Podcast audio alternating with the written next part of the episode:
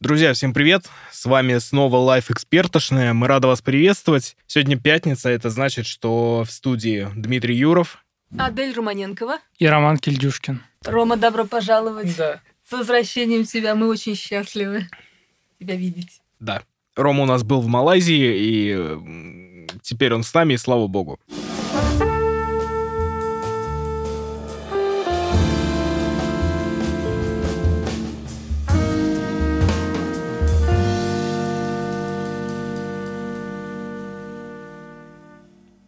Давайте, чтобы два раза не вставать. Сегодня пришла очень важная новость. Ну, точнее, она пришла вчера, но обсуждаем мы ее сегодня. А, впервые показали, что из себя представляет ядерный чемоданчик, и показали его начинку, и все тут так резко воодушевились, типа, ничего себе, первое изображение. На самом деле, показывали его и раньше, но устройство на самом деле само по себе очень крутое, потому что, как говорится, такая только у меня и у Майкла Джексона, да. То есть таких чемоданчиков на самом деле немного. Доподлинно известно, что э, портативное устройство для запуска, казалось бы, ядерных ракет, но нет находится, находится у президента России и у президента Соединенных Штатов, естественно. А как же Северная Корея? Да, да, вот, кстати. Э, вот про Северную Корею, к счастью или к сожалению, мало чего известно, но я полагаю, что Пухляш тоже э, с собой, да, носит, возит, и в мне кажется, кармане. да, и, истинно так.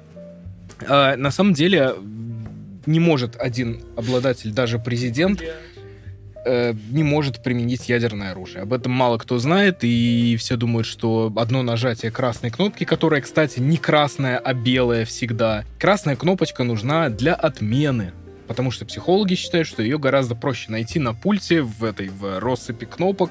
И типа, если она красная, ну вот у нас эм, да, тут есть на столе красное устройство, его очень-очень просто а, найти. А, а что значит отмен? То есть нажимают красную кнопку, и Нет, ракеты белый. резко падают, что ли, или белые? Да, там включается специальная программа, и ракета самоуничтожается в воздухе, да. Да. Это работает именно так. А если она самоуничтожится в воздухе, это... Нет, просто ядерный заряд, он отделится от ракеты и упадет куда-нибудь и не взорвется. То есть для, для, для того, чтобы он взорвался, понимаешь... Э, он должен достичь Физика, цели, нет. Да? Физика ядерной бомбы устроена таким образом, что если она просто куда-то упадет, она не взорвется. Американцы до хрена раз теряли ядерное оружие над Европой, и оно падало, и ничего с ним не, не происходило. Не, не, не а детонировало. Ну, точнее, точнее, там было небольшое ядерное загрязнение, но это потому, что там была, короче, еще и катастрофа в воздухе, поэтому все пошло по бороде. Да, просто летели, потеряли. Да, да, именно так. А что нужно, чтобы она взорвалась? Есть... Э, ну, во-первых... Ну, Фитиль чтобы... Да, да, именно, но только не в привычном понимании слова фитиль, да, то есть Ядерная бомба, точнее ядерный заряд, должен сначала набрать критическую массу с помощью специального детонатора. Он там э, выполняется из самых разных материалов, э, и, значит, э, после запуска он детонирует, происходит химическая реакция, и начинается деление деление атомов, которое не контролируется уже. И, соответственно, через некоторое время происходит взрыв. А, возвращаясь к теме ядерных чемоданчиков, их на самом деле, по крайней мере, в России ровно три. Первый находится у Верховного Главнокомандующего, у Владимира Владимировича, второй у министра обороны, третий у А третий Дима сейчас вот достает из-под парты. Я достаю из широких штанин не чемоданчик с ядерной кнопкой. Вот. Прикольные, прикольных историй вот относительно наших глав государств я не знаю по части там приключений с ядерным чемоданчиком. А, но ходят разговоры, что бывший министр обороны Анатолий Эдуардович Сердюков однажды оставил э, своего адъютанта с э, ядерным чемоданчиком, потому что куда-то э, опаздывал очень сильно навстречу, и адъютанту с э, пунктом управления ядерным оружием пришлось его догонять своим ходом. Не знаю, правда это или нет, не берусь утверждать, но э, если это правда, это очень забавно. А у меня любимый вот э, стереотип насчет вот этих ядерных кнопок и прочее. Я не знаю, в каком фильме или мультсериале, может, даже в Гриффинах, Симпсонах или в Саус Парке, или, может быть, во всех этих произведениях сразу было. То есть там сидит за пультом условный президент условных Соединенных Штатов Америки, у него там две кнопки, обе красные. Типа одна запускает ракету, другая вызывает секретарь, чтобы она кофе принесла. И он там постоянно пытается не забыть, какую именно ну- нужно нажать, чтобы кофе. Короче, шутки шутками. Я как раз недавно писала, в Северной Корее испытали такую бомбу, которая в 17 раз мощнее Хиросимы. И а, они ее испытали как-то на горе, и там такой тоннель образовался мощный, и потом измеряли из космоса зонд, измерил, и как бы эта гора сдвин, ну как бы она Но содрогнулась. они немножко подвинули гору ядерным взрывом, да. Да. Это, это... Тут, знаешь, справедливости ради надо заметить, что любая, даже самая херовая атомная ядерная бомба, она мощнее Хиросимы в несколько десятков раз, потому что то, что сбросили на Хиросиму, это были, ну, скажем так, травматические, да, а не боевые там ядерные бомбы, потому что у них там заряд был что-то несколько десятков килотонн, а то и меньше. Вот сейчас к своему стыду я забыл мощности и толстяка, и малыша. Но ничего. Прикол с американскими ядерными чемоданчиками, опять же, возвращаясь к нашей новости, в том, что президенты США регулярно просирают коды доступа к, ну, то есть к своей части ядерного чемоданчика. К примеру, президент Джимми Картер, это установленный доподлинный факт, он забыл свой аутентификатор в боковом кармане пиджака, который отдали в химчистку потом. И, и после э, секретная служба неслась в эту химчистку, оцепили целый район и, значит, э, доставали оттуда вот эту бумажку. Но все люди, некоторые же пишут э, пин-код от карты на прям на карте своей, чтобы не Да, забыть. это, это гениально. Вот еще бы код управления ядерным оружием где-нибудь на чемоданчике написать. А другим любителям все просирать был э, любимец, э, точнее, ценитель сек- э, вызова секретарш и кофе президент Билл Клинтон.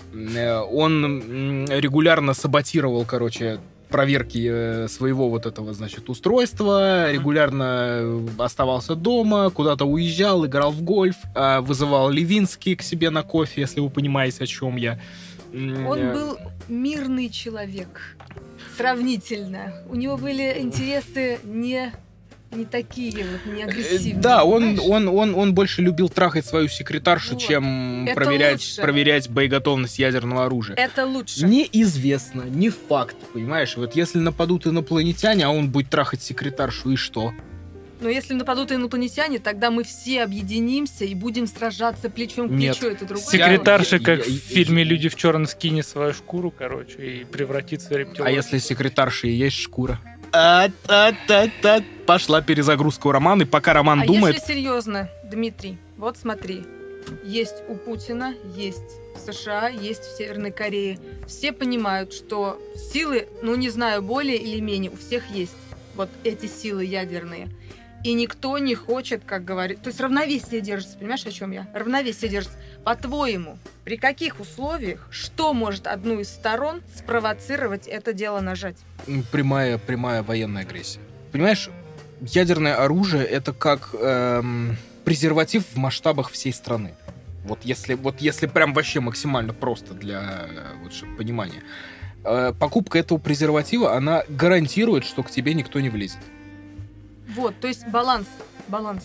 Э, Понимаешь? де- дело не в балансе. Дело не в балансе. Это как, эм, это как э, э, страховка на машину. Средства сдерживания. Да, с- средство сдерживания. Вот. То есть ты, оно даже, как говорил великий Тони Старк, э, неизвестно, что лучше. Иметь оружие, но ни разу из него не стрелять, либо выстрелить один раз. Ам, ядерное оружие, кроме Соединенных Штатов, никогда никем не применялось в боевых условиях. Это важно понимать.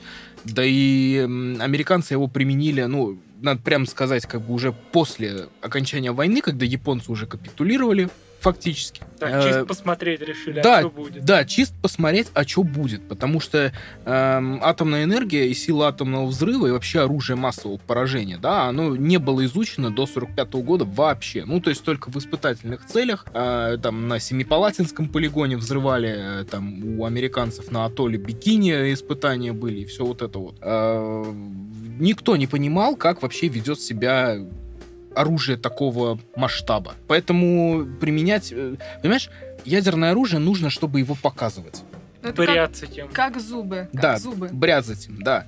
То есть эм, в свое время до ядерного оружия, уж я не знаю, к сожалению или к счастью, не дожил чуть-чуть полковник Каддафи в Ливии. Они были очень близки э, к созданию собственной вообще атомной промышленности, атомных электростанций. Он очень много денег потратил на переговоры с французами, у которых эм, атомная отрасль была традиционно сильна всегда. Но в 2011 году его расхерачили, и, и, и как бы просто он сдох в канаве, и, и, и все. И ядерного оружия у Ливии не случилось.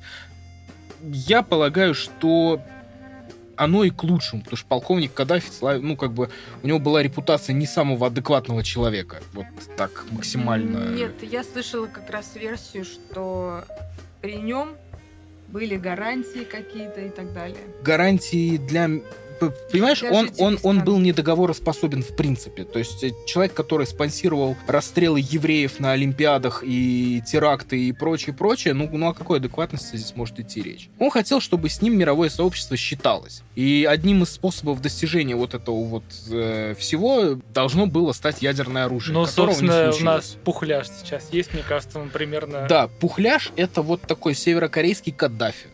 Вот он прям вообще жиганит, он показывает всем, что оно у него есть, и поэтому, кстати, неизвестно, что было бы с Северной Кореей, если бы у них не было ядерного оружия. Возможно, возможно, их бы уже просто в пыль разобрали бы американскими бомбами, и было бы вот такое вот. Ты знаешь, для меня удивительно, что живет этот режим сейчас. Я полагаю, что ему осталось недолго. Вот это чисто мой прогноз. Как говорится, запомните этот твит – Э, мой прогноз, что Пухляш посидит еще, ну, может быть, лет пять. А потом? А потом придет молодой нормальный... Да, потом кей-поп. Samsung, э, ну, и, и вот это вот все. Социализм там вот это все закончится. Там нет социализма. Это, это, это страна террора, голодомора и прочих подобных прелестей. Там, ну, есть хороший репортаж Артура Матвеева из э, Северной Кореи. Там все хорошо, понятно, все наглядно, когда на, на, на улицах ездят полторы машины, и, и половина из них правительственные. Ну, это о чем-то говорит. Извините. Там какой-то жуткий режим тюре... полутюремный, да? Такой? Фактически. Фактически. Я, ну, это, это мое оценочное суждение, да, опять же, не надо воспринимать, как говорится, мнение одного из ведущих может отличаться от мнения редакции live.ru, но я считаю, что Пухляш просидит на троне, ну, прям совсем чуть-чуть. То есть мы даже застанем его падение, и тогда, Смену режима и как говорится, будем Корей? посмотреть. Я не знаю, будет ли объединение Корей в том виде, в каком оно, они существуют сейчас, но если это будет одна мирная, крутая, счастливая счастливая страна, почему бы нет? Как мы с ядерных чемоданчиков к Северной Корее. Да. Давай как-нибудь резюмируем Давайте, этот вопрос. закольцовывая да, эту тему, а, на самом деле а, сам по себе ядерный чемоданчик это очень крутая штука. А, вот наверняка кто-нибудь из вас оказывался в какой-нибудь жопе мира, да, где не ловит телефон. Ну, бывало ведь, да? Ну. Вот, например, в Малайзии Рома был, да? Там все в порядке с сетью, нормально. Э, ладно, шутка про жопу мира и Малайзию не получилась, окей. Малайзия это такой вообще там Куала-Лумпур, вот, город э, История в том, что ядерный чемоданчик оснащен своей собственной э, спутниковой системой связи с несколькими каналами там резервирования и прочего-прочего. Для этого, ну, то есть для этого ядерного телефона, да, для него понятие вне зоны доступа, оно не существует в принципе. То есть где бы ты ни находился, в, какой, в каких бы, простите, ях ты не, не обитал, ты везде можешь дозвониться до ядерной ракеты и сказать, давай, детка, переезжай в Америку. Сигнал пойдет. Да, и сигнал пойдет. Но прикол в том, что... Вот в этом, кстати, отличие э, американского ядерного чемоданчика от нашего. Прикол в том, что американский ядерный чемоданчик, он заточен только на атаку. То есть, эм, э, ну, условно говоря, он может отдать команду о нанесении ядерного удара, да, им и, ну, то есть он работает типа поло, на, наполовину в ручном режиме. А у нас еще со времен Советского Союза функционирует э, так называемая система периметр. Это штука, которая сама принимает решение о нанесении ядерного удара. То есть это сервер, который стоит где-то, и если на Россию там, если с нескольких датчиков к нему, А, пере- типа детекторы, к нему которые- перестают Ага. поступать сигналы, система сама принимает решение о нанесении ядерного удара. То есть не нужно спрашивать президента, на, там, министра обороны, начальника генерального штаба. Если она считает, что идет ядерное нападение, то она сама просто И что за отправляет 50-60 лет ни разу бага не было такого? Были, были, Были, э, были и не раз, потому что, э, как вы понимаете, на протяжении многих лет эта система была очень ламповой и работала на транзисторах, на прочей херне, которая, мягко говоря, не очень совершенная, да, была. А Морально сейчас, устарела. да, морально устарела. Но вот я не помню, в каком году начальник РВСН, он публично подтвердил, что да, у нас такая система есть, она исправно работает, мы ее модернизируем регулярно. И это очень крутая штука, потому что она может отхерачить Америку ядерным оружием не только сама по себе, если покажется, что там какое-то нападение идет. В случае ядерной войны всегда первыми уничтожаются там Кремль, там еще что-нибудь, да, то есть это все прописано в планах там США, НАТО и прочего-прочего. Такие объекты уничтожаются в первую очередь. Если система периметр, которая, как мне кажется, стопудово сейчас работает на каких-нибудь нейросетях и прочим-прочим, если она понимает, что сигнал от ядерного чемоданчика у президента, у министра обороны и у начальника генштаба, если сигналы с этих трех устройств не, не приходят, значит случилось страшное. И она в том числе, опять же, принимает решение о нанесении ядерного удара. Я не знаю, каким мозгом нужно обладать, чтобы придумать такое, но это абсолютно гениальная штука. Вот это лучшая, мне кажется, страховка от, эм, от, от, от, от, от войны любого вообще масштаба. Ну, то есть, вот смотри, если с трех источников нет сигнала, значит, это уже не ошибка, значит, что-то... Разумеется, да-да-да. То есть выход из строя сразу трех источников воспринимается как, ну, э, то есть совершенно что-то невообразимое. То есть такого варианта не предусмотрено в принципе. А спонсор сегодняшнего выпуска, кто там создал систему периметр? Да-да-да. Так, что у нас по плану дальше? По плану, вот, Рома, ты о чем хотел? Я про российскую Про российское фантастику. кино. вот, давай, боже можно я мой. тебя опережу немножко? Вот да без смотри, проблем, конечно. мы говорили о ядерном чемоданчике, с помощью которого можно уничтожить жизнь на Земле. Ну, конечно, одна страна этого не будет делать, но Ну, одна, если, этого, одна если- страна не, мо- э, Да. не будет этого делать, но может. Ну да, то есть это, если нажмут не одна сторона, а несколько сторон, они это дело нажмут, и э, жизнь на Земле будет уничтожена. А вот вы когда-нибудь задавались вопросом, как она возникла? Инопланетяне, ну, очевидно же. Все очевидно, абсолютно. РЕН-ТВ нам давно все рассказали. Срыв покровов, я прекрасно все знаю. Ну вот, если серьезно, я э, как-то наткнулась на такую книжку, там объясняют... Библия называется, наверное. Нет, О, это надо обязательно вырезать. Ну да, Библия, да, Библия тоже там противопоставлялась. Короче, наткнулась на такую книжку, там более-менее доступно описывалось, каким образом а, жизнь могла возникнуть как бы из неорганики, возникли органические вещества, и дальше процесс, процесс У пошел. меня, у меня есть версия. Дело все в том, что вот судя по этим вот по описанию этих процессов, это очень сложно. То есть должно было совпасть такое количество просто вещей невероятных. Ну, благо, времени было много у этого казино, чтобы наконец-то выпало вот- три топора. Ну вот, да, но вот есть версия, что можно все могло произойти намного проще. Некоторые живые организмы изначально были просто в готовом виде принесены метеоритами. То есть простейшие, простейшие вот эти микроскопические формы жизни занесло откуда-то... Да, из космоса. И, вероятно, это даже не из Солнечной системы, я так Ну, понимаю. так мы с Димой не шутили. Да-да. Совершенно Рептилоиды, очевидно, да, бомбардировали нас метеоритами. микрорептилоиды, да-да-да. И как раз я натыкаюсь на такую новость. Ученые э, заинтересовались одним одноклеточным организмом, который обитает у нас на Земле.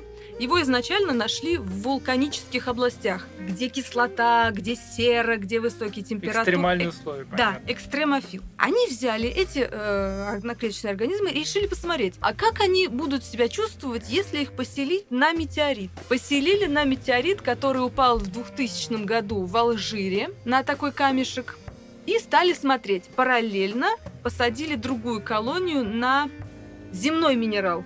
Его раньше называли медным колчеданом. И стали смотреть, что вы думаете? Он в обоих случаях стал размножаться, питаться этими камнями. Он преобразовывает неорганику, он кушает камни, понимаете? Он, Мгм. он стал это дело кушать. Но поразительно то, что метеорит ему понравился намного больше. Он стал там более активно размножаться и так далее. И вот он экстремофил. Единственное, что я еще не вычитала, а как он, этот экстремофил, ведет себя, например, в космическом вакууме. Смешное на слово, холоде. прости, экстремофил. Экстремофил, да. А еще там еще Это более... любитель экстремальных условий, Да, очевидно. да, Сексуально. да. Ну, размножение это сексуальные условия, поэтому А еще есть более да, страшное слово. Термоацидофил. Он любит жару, любит кислоту. Ну, это какой-то хардкорщик, да. Вот. И Да, что да, вы думаете? Я как раз буквально вчера была в палеонтологическом институте Российской Академии Наук и встречалась там с, ага- с академиком Алексеем Юрьевичем Розановым. И он мне показывал поразительные снимки, которые он вместе с коллегами, они у себя, у них там в Дубне, шикарный какой-то микроскоп современный. И они в этот микроскоп на этот метеорит смотрят. Метеорит они взяли, э, называется он Аргей, он упал во Франции в 19 веке, на юге Франции, недалеко от Тулузы. И этот камень, его датируют, он старше Земли, это точно, ему где-то 4,5 миллиарда лет. А возраст нашего Солнца, если что, 4,6 миллиарда лет. Да, То есть он, э, он старше нас, это точно. И на этих снимках с этого метеорита такие штучки показаны, которые он, как палеонтолог, он убежден, что это окаменелости живых организмов. То есть, то есть это как это как комары в юрском периоде, которые запечатаны в смоле на деревьях. То есть это что-то похожее. Да, но это еще круче, потому что это возникло до Солнечной системы. Прикольно. А, а сколько прошло с момента большого взрыва-то?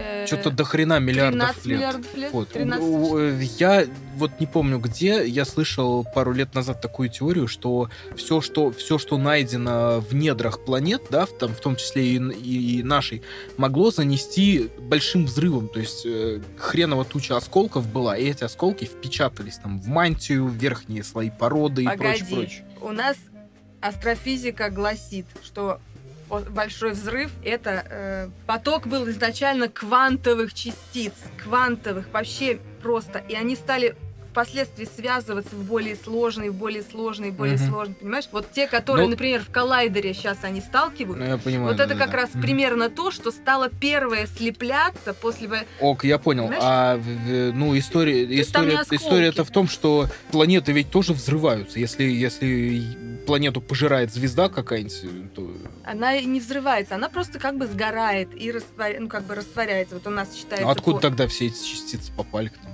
Э, какие частицы? Ну вот где где нашли окаменелости и прочую хрень. Ну, ты понимаешь, они же бывают, что сталкиваются друг с другом, бывает, что сталкиваются крупные тела. Я Две планеты могут столкнуться. То есть это столкновение, не взрыв, а столкновение. Прикольно, прикольно, что, э, завершая тему. вот Подожди. я- Мину. Минуточку.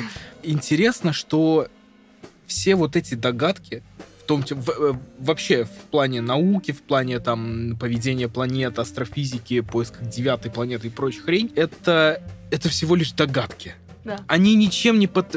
Это важно Ну, понимать. по сути, ты понимаешь, это критики- важно понимать, чем, чем, чем вообще занимается наука. Да, но де- дело Они в том, в что большинстве критика своем не эво- доказаны. Да, но критики теории эволюции говорят, что это тоже не доказано. И сейчас, то есть это просто общепринято, но это не, ну как бы, Я недавно, да? я, я недавно где-то натыкался на материал, где э, какой-то, значит, э, шведский ученый критикует работы Хокинга. И он отмечает, что, ну, то есть большая часть теории Хокинга, она так и не была доказана. Были доказаны самые простые с точки зрения математики, физики и прочего-прочего. А все остальное, как бы, ну, ну, ему это приснилось в голове. Нет, ему это не приснилось. Вот это точно так же, как обвинять Менделеева в том, что ему приснилась таблица. Он 20 лет думал, как это дело все расположить, это количество нейтронов и прочее. Он голову ломал, перекладывал с места на место. И просто в какой-то момент он у себя в рабочем кабинете просто уснул. Я читала, там поднялась метель, и он решил не ходить уже, не идти домой, а уснул на столе. Уснул он- на работе, ему приснился этот порядок.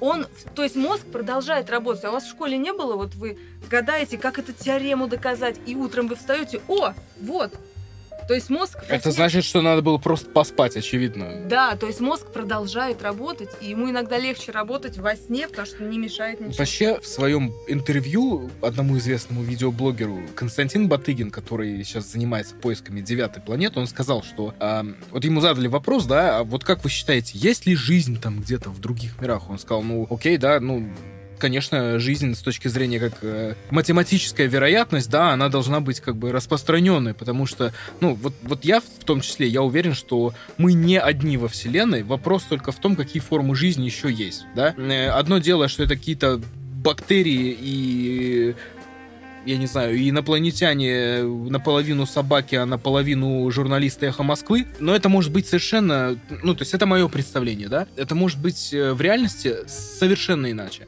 И как на самом деле вот это м, природа появления всех вот этих частиц у нас на Земле, да, ну, ну мне вот, например, э, интересно, это из нашей Солнечной системы пришло? Или это пришло вообще откуда-то из другой галактики? Или из другого вообще какого-то звездного скопления? Но вот если взять другой метеорит, который тоже исследовали, это, значит, Мерчисонский метеорит, он упал в Австралии, там есть такой поселок Мерчисон. Э, В 69 году это было. Э, Тоже такой же, он старше Земли. И вот в нем, вот в этом метеорите нашли продукты распада какого, значит, радиоактивного титана, которые, вот это дело возникает только при взрывах сверхновых звезд.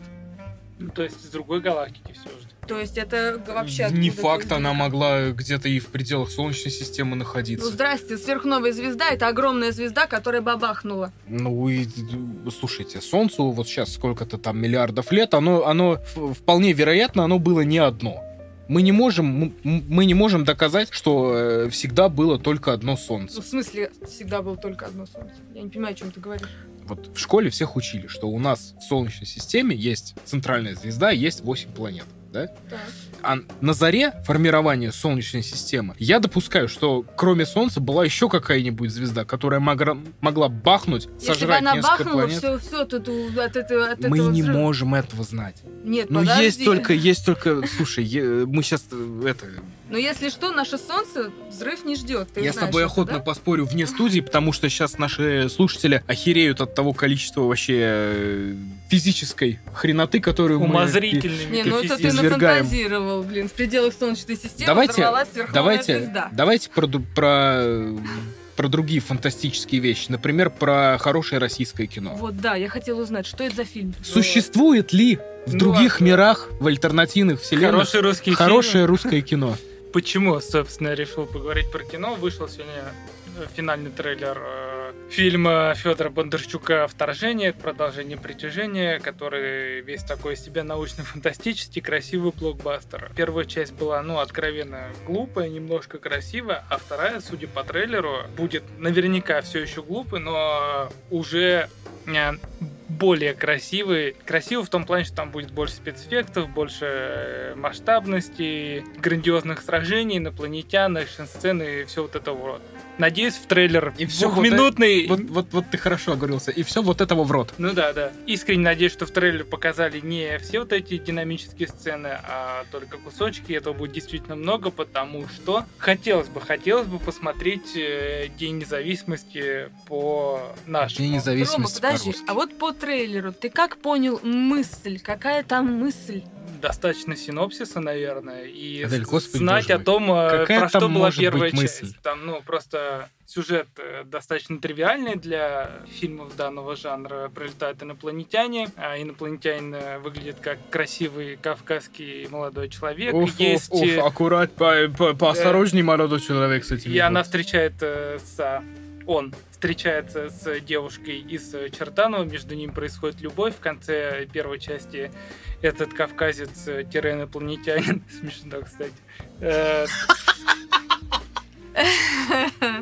Ничего не сделал, только вошел. Он как будто с другой планеты езжи. ну, в общем, он исчезает, а у девушки появляется сверхспособность. Во второй части ее изучают. То есть э, получается, что он наградил ее во время контакта. Можно так Чем-то инопланетным. Да, да. У нее появляются сверхспособности, наши ученые изучают, но также интерес к ней проявляют и пришельцы. Они пролетают, э, чтобы ее забрать, судя по всему, и военный конфликт происходит.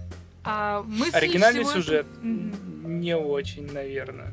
Да, Мысль? да, Не знаю, Мы- пока я не мысль в смотрел. том, что если залезть в Чертанова, ты получишь пизды.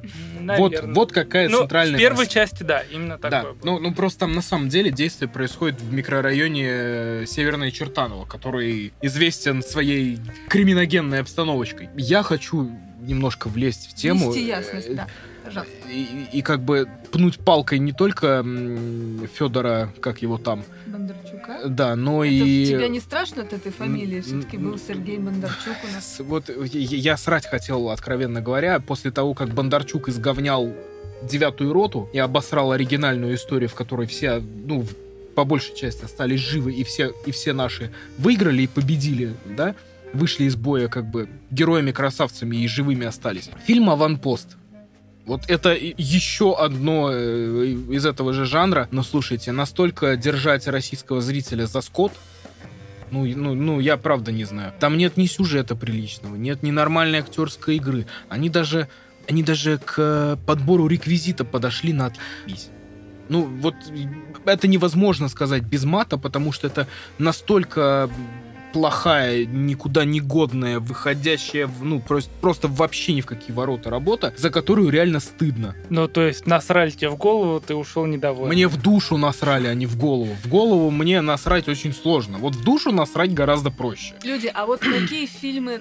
Хорошо, давайте попробуем. Какие отечественные фантастические фильмы вам понравились в свое время? Отечественное? Да. Ой, ну все понятно, что это было снято в Советском Союзе. Я, короче, к чему в эту тему сегодня занес? Э, К тому, что если раньше, ну, лет 5-10 назад и сегодня к российским фильмам относятся все-таки предвзято, потому что э, распил и все вот это вот, бюджета государственного, денег много, а профита никакого. Мне кажется, вот по моим ощущениям, все-таки на- начали появляться такие плоды старания и распилов больших государственных бюджетов, потому что, ну, мне кажется, мы нащупали, вот, может быть, все еще не уверенно стоим, но все-таки нащупали под ногами почву и начинаем э, делать плюс-минус адекватное попкорн-муви. То есть можно пойти, не включая голову, посмотреть, э, раскрыв э, глаза на красивую картинку. Это Другими ужасно. словами, мы начали Вот делать после одноразовое кино. Вот после не сказать? включая голову, мне просто вот плохо становится, правда. Господи, Смотреть Адель, кино, ну включая что, ты в голову. кино никогда не ходила на боевики и блокбастеры, что ли? На трансформеров,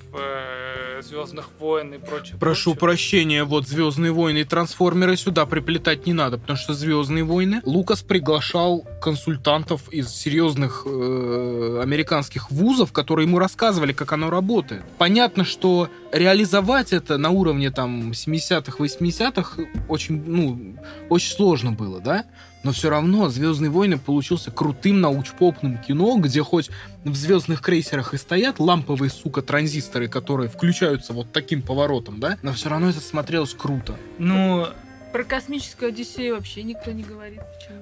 Космическая Одиссея, о чем речь, это вообще артхаус, если вот так вот смотреть. Это рядом со Звездными войнами. Это не вы про Кубрика? прочее. Конечно. Не стоит это сравнивать. Космическая Одиссея, это, скорее всего, Солярис Тарковского. Да, Слушайте, да. ну вот День независимости, оригинальный, э, 96 года фильм с Уиллом Смитом и Джеффом Голдблюмом. Это ги- вообще гениально с точки зрения вот, ну, вот, ну, именно подачи того, как это может работать, да, то есть когда тарелка входит в атмосферу, она нагревается, когда она там остывает, да, она выходит из этого облака дыма, пара и всего остального и являет как бы себя народу, да, мне кажется, очень сложно превзойти, ну, вот такие Нет, вот. я не говорю Ну, о том, трудно быть что... богом было вот это вот. Как. Вот это снижается, и все, они средневекового общества, они думают, а Я не Божий». говорю о том, что Бондарчук превзойдет там... э, Кто снял? День независимости, не помню.